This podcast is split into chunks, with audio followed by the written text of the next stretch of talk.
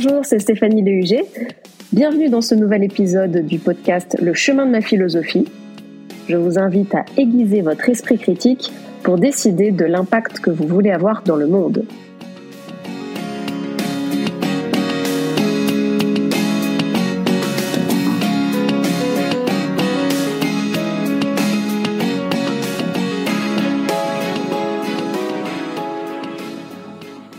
Vais partager aujourd'hui avec vous mes interrogations sur la manière dont on peut vivre quand on n'est pas orienté par une doctrine. Le Larousse définit une doctrine comme un ensemble de croyances ou de principes, traduisant une conception de l'univers, de la société, etc., constituant un système d'enseignement religieux, philosophique, politique, etc., et s'accompagnant souvent de la formulation de règles de pensée ou de conduite. Nietzsche avertit du danger du dogmatisme. Les convictions sont des prisons, dit-il. Arendt estime que tout absolu détruit la politique, qu'il s'agisse de l'arme absolue ou de la vérité absolue. Mais la vérité de fait est précisément le contraire. Et lorsqu'elle est altérée, tout est détruit. Camus, quant à lui, se révolte nous étouffons parmi les gens qui croient avoir absolument raison. Alors face à l'absurdité du monde et à sa complexité, les êtres humains, en effet, sont tentés de lui chercher une explication simple et cohérente. Et si la science est capable d'expliciter partiellement le comment du monde, et si la technologie parvient même parfois à le reproduire, est-il concevable de vivre sans lui attribuer un pourquoi? Pouvons-nous vivre sans donner un sens au monde, être suffisamment forts pour faire face à l'absurdité de la vie humaine sans doctrine pour nous guider?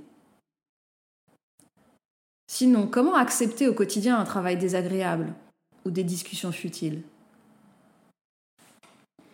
Afin de donner un sens à l'expérience de la vie, les humains essaient d'interpréter le monde que ce soit au moyen d'une quête de la vérité en philosophie, d'idéologie en politique, de religion ou encore de doctrine, par exemple économique. Ces systèmes de pensée sont autant de filtres qui essaient de cerner le réel pour l'appréhender, l'anticiper et donner des indications sur la manière de conduire sa vie. Sauf que pour moi, les doctrines sont un problème. Un des risques principaux d'une doctrine est de valoriser le monde des idées plus que le monde sensible, et en venir à considérer que c'est le réel qui a tort quand il ne correspond pas à son idéologie. Combien de religions considèrent ceux qui ne croient pas en leur révélation comme des ennemis à abattre? Combien d'idéologies politiques se sont révélées meurtrières? On peut aussi penser à certaines doctrines économiques qui broient les hommes et la nature comme on peut le reprocher au capitalisme ou encore à des croyances scientifiques erronées qui ont recommandé des aberrations médicales, comme les saignées par exemple à l'époque.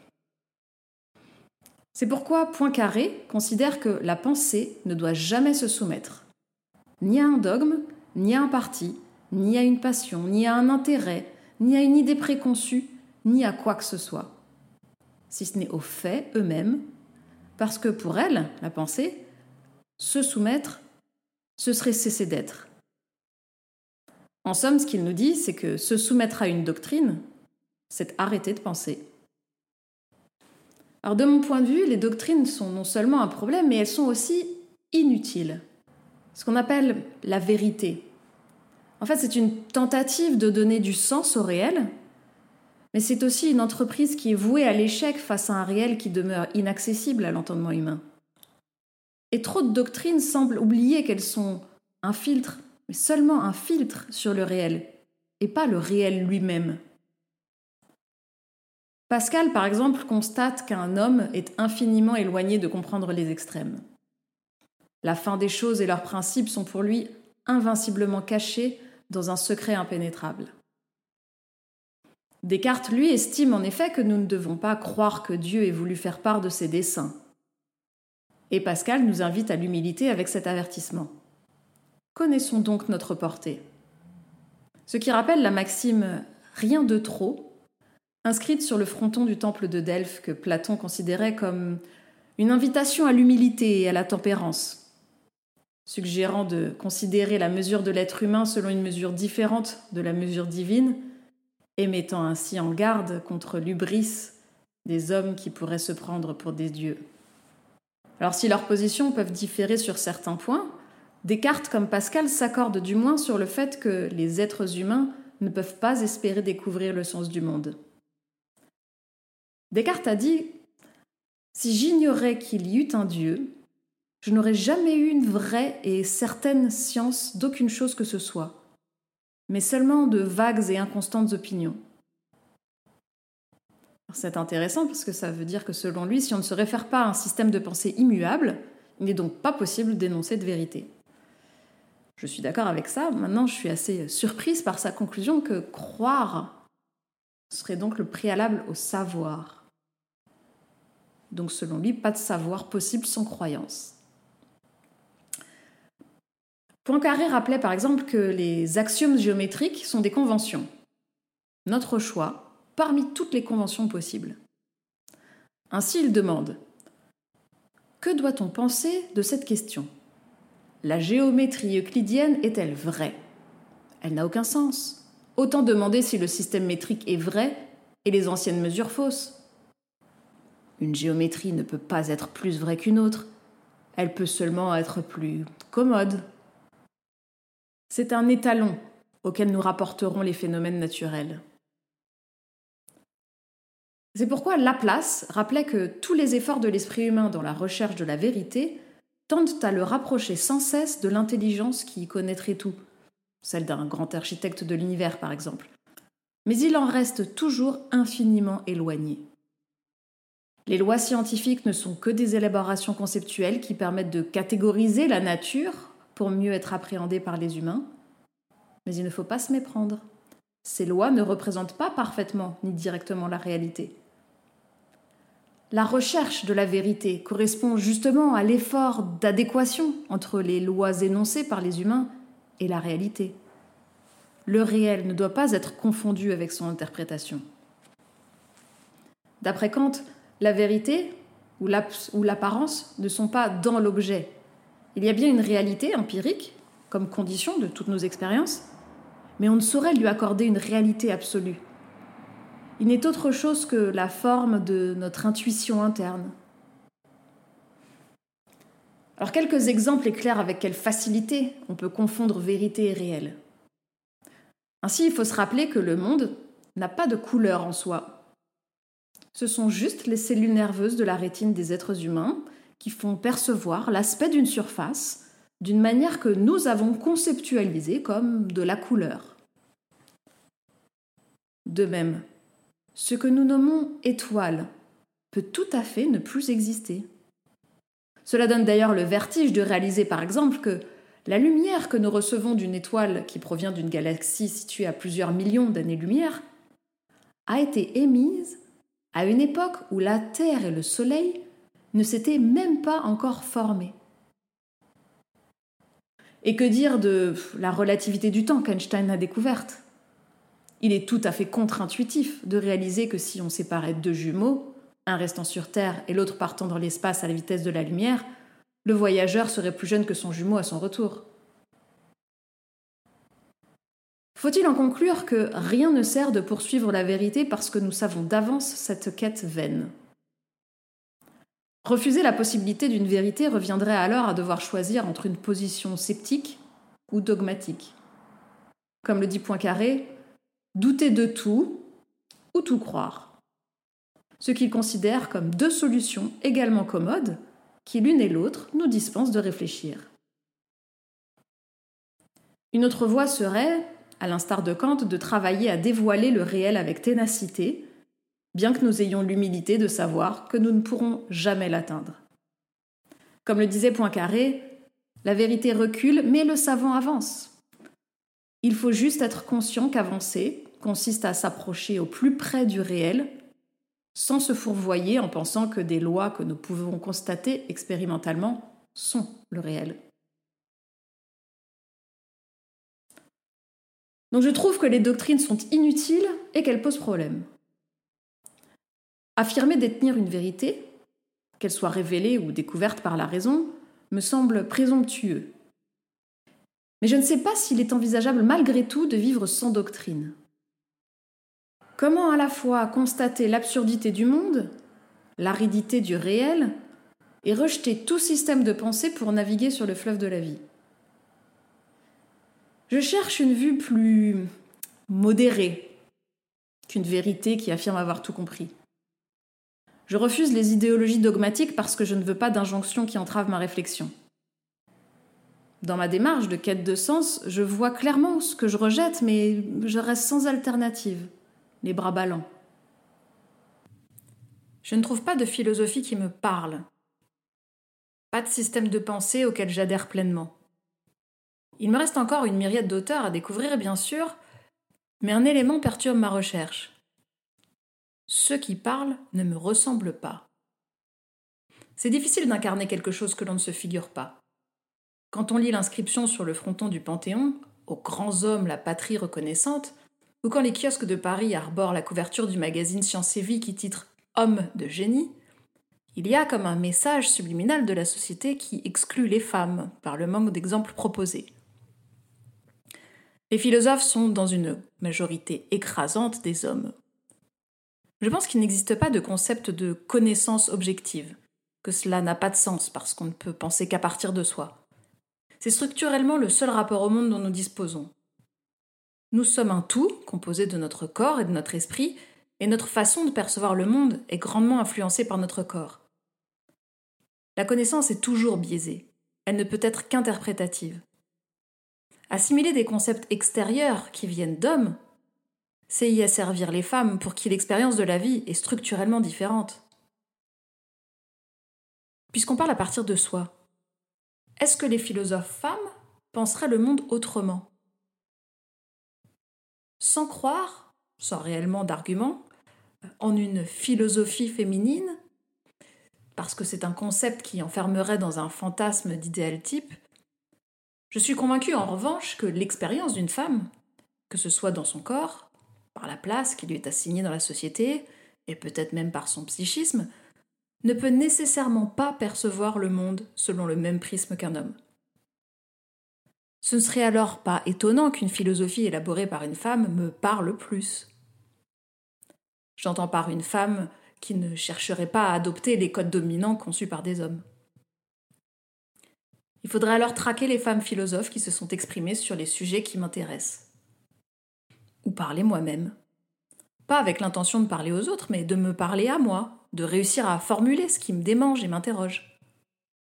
Alors la question comment vivre sans doctrine Sans doute que les pensées d'autres avant moi vont m'aider à avancer sur mon chemin, mais le travail m'incombe d'y répondre moi-même si j'ai l'ambition de trouver une réponse qui me satisfasse.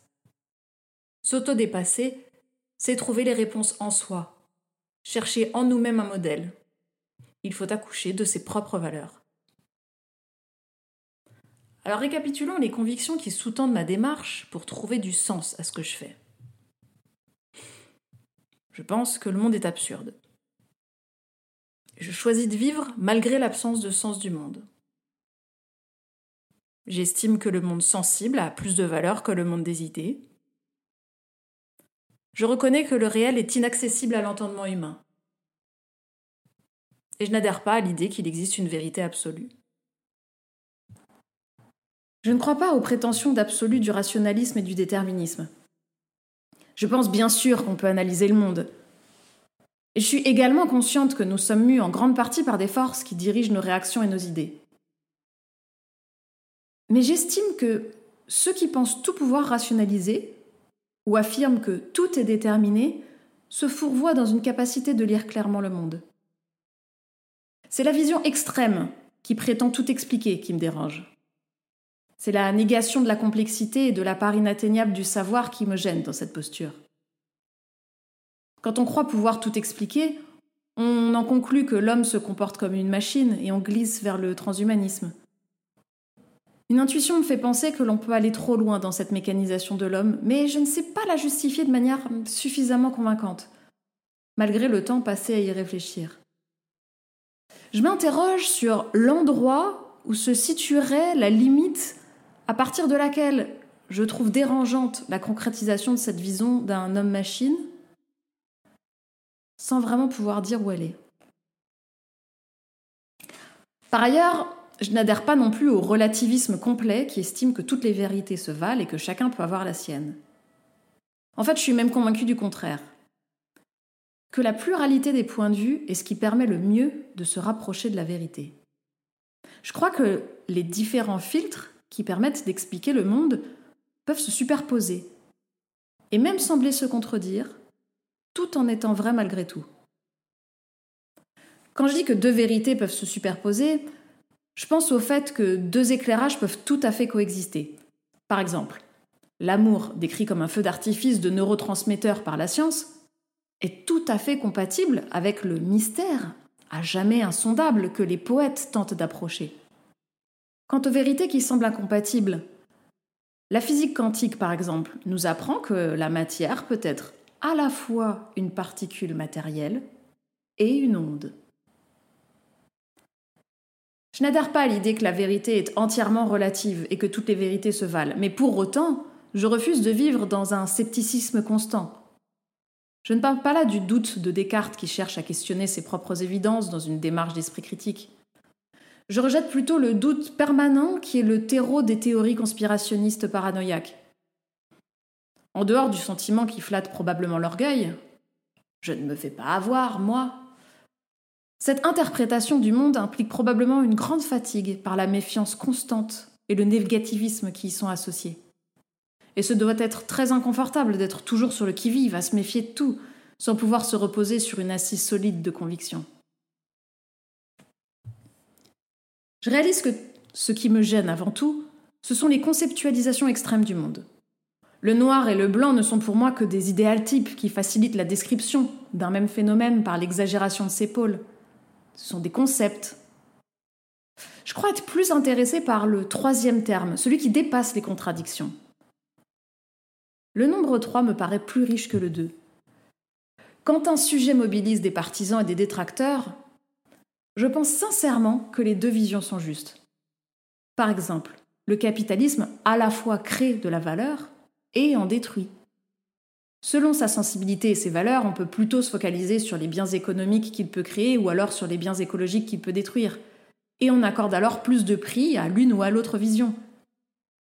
Pour moi, ces deux réalités sont concomitantes. Ce sont les deux faces d'une même pièce. Même si une des deux vues me parle plus, je sais que l'autre est tout aussi valable.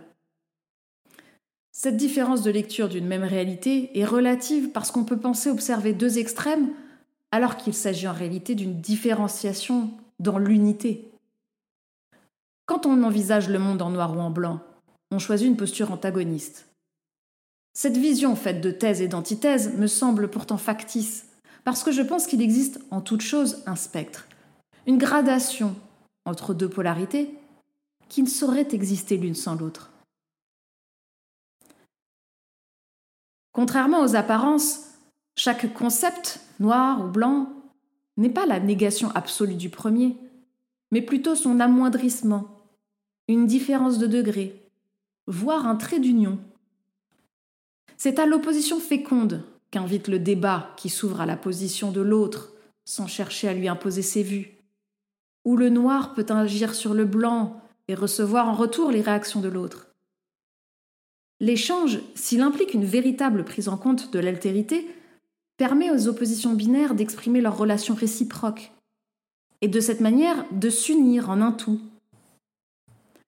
Sur mon chemin, j'ai identifié que mon moteur est nourri par le constat amer de l'absence de sens de notre monde. C'est une force puissante et contradictoire qui me pousse à continuer mes recherches, ma quête de sens, alors même que j'estime qu'il n'y en a pas. Contradictoire parce que je ne peux pas m'empêcher de chercher alors même que je ne pense qu'il n'y a rien.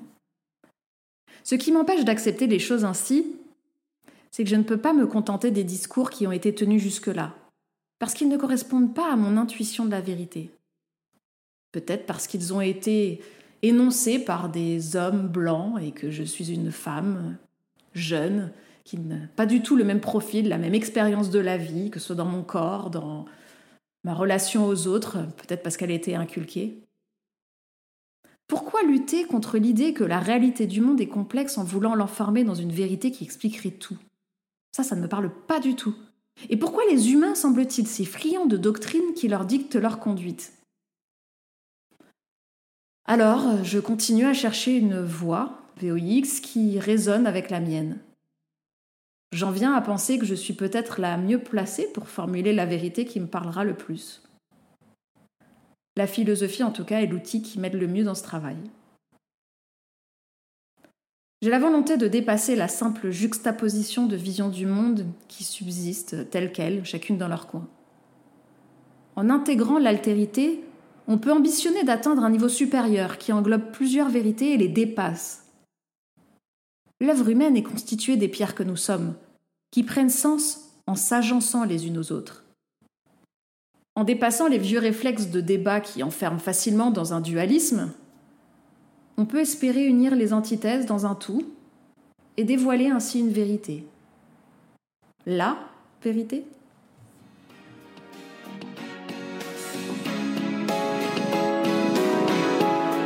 Merci d'avoir écouté, j'espère que ça vous a plu.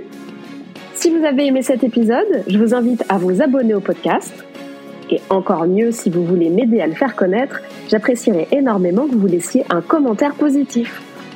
Merci pour votre écoute et à bientôt